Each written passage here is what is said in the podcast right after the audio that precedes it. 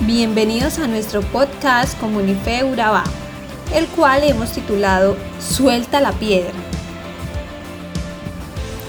El pasaje que desarrollaremos hoy puedes encontrarlo en Juan 8 del 1 al 11, el cual nos cuenta lo siguiente. Pero Jesús se fue al monte de los olivos, a la mañana siguiente regresó al templo. La gente se le acercó y él se sentó a enseñarles. Entonces los maestros de la ley y los fariseos llevaron a una mujer que había sido sorprendida en adulterio. La pusieron en medio del grupo y le dijeron a Jesús, Maestro, esta mujer ha sido sorprendida en el momento mismo en que cometió el adulterio. La ley de Moisés nos ordena que debemos apedrear a esta clase de mujeres. ¿Tú qué dices? Ellos realmente le estaban poniendo una trampa al hacerle esa pregunta, para así tener de qué acusar a Jesús. Pero Jesús se inclinó y comenzó a escribir en el suelo con su dedo. Como seguían preguntando insistentemente, se enderezó y les dijo, El que esté libre de pecado, que tire la primera piedra. Al oír esto, los más viejos comenzaron a irse y luego poco a poco los demás también se fueron. Solo la mujer seguía allí y Jesús se quedó solo con ella. Entonces preguntó, Mujer, ¿dónde están? ¿Nadie te ha condenado? Ella dijo, Nadie, Señor. Yo tampoco te condeno. Vete y no vuelvas a pecar, le dice Jesús. Cuando escuchamos esta narración de la mujer adúltera, tomamos la actitud de condenar a los fariseos y los escribas que pretendían apedrear a la mujer y no nos colocamos decididamente del lado de Jesús que perdona, que defiende, que acompaña. Pero otra cosa muy diferente es lo que hacemos en la vida diaria y en nuestras relaciones tanto familiares como comunitarias. Ya que resulta más fácil condenar a los demás que ponernos en su lugar y tratar de entenderlos. Jesús desenmascara esta actitud y provoca que cada uno de los acusadores tenga que retirarse en silencio a rumiar su propio pecado. La ley decía que juntamente con la adúltera se tenía que presentar también al adúltero, cosa que no hacen los acusadores, pues en una sociedad machista fácilmente se perdonan los errores del hombre y se magnifican los de la mujer. En una sociedad de poderosos se asuelve a quien tiene dinero o poder y se condena al indefenso. Y muchas veces las condenas no dependen tanto de la culpabilidad, sino de los intereses de los acusadores. Este relato ciertamente nos da mucho que pensar pues muchas veces las faltas que menos toleramos en nosotros son nuestras propias faltas. El enojo que experimentamos hacia otros es muchas veces enojo hacia nosotros mismos.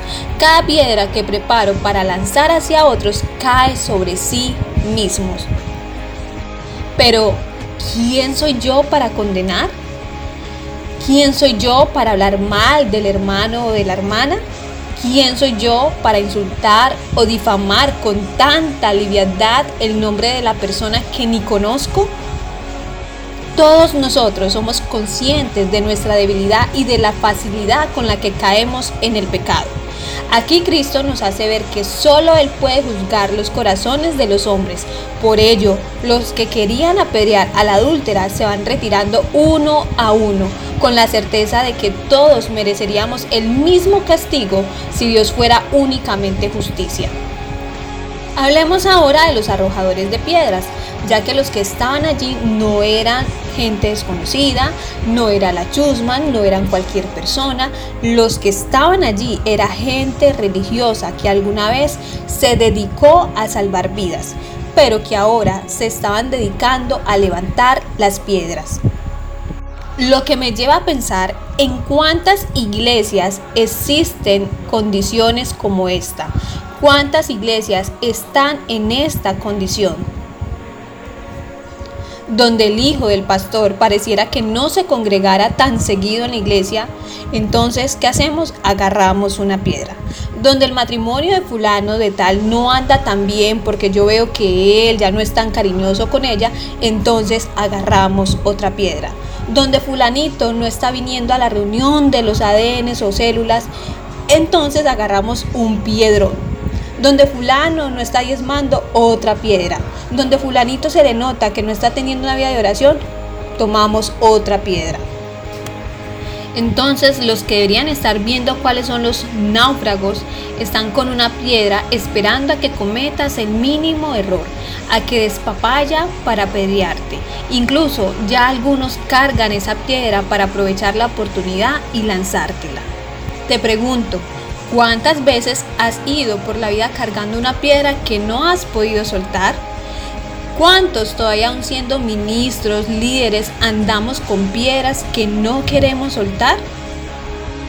Piedras que son resentimientos contra el ex esposo, cónyuge o una persona que te ofendió o lastimó, piedras contra la traición, piedras que guardamos y decimos, sí, yo ya lo perdoné, pero tenemos la piedra ahí esperando la oportunidad para dársela en la frente.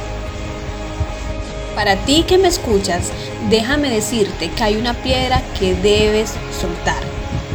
Vemos al final que Cristo perdona los pecados de esta mujer y a la vez la exhorta a una conversión de vida, enseñándonos a cada uno de nosotros que la venganza no es nuestra, sino el perdón. Porque para eso ha venido Él, para redimir nuestros pecados. Así que una vez más te digo, suelta la piedra suelta la piedra.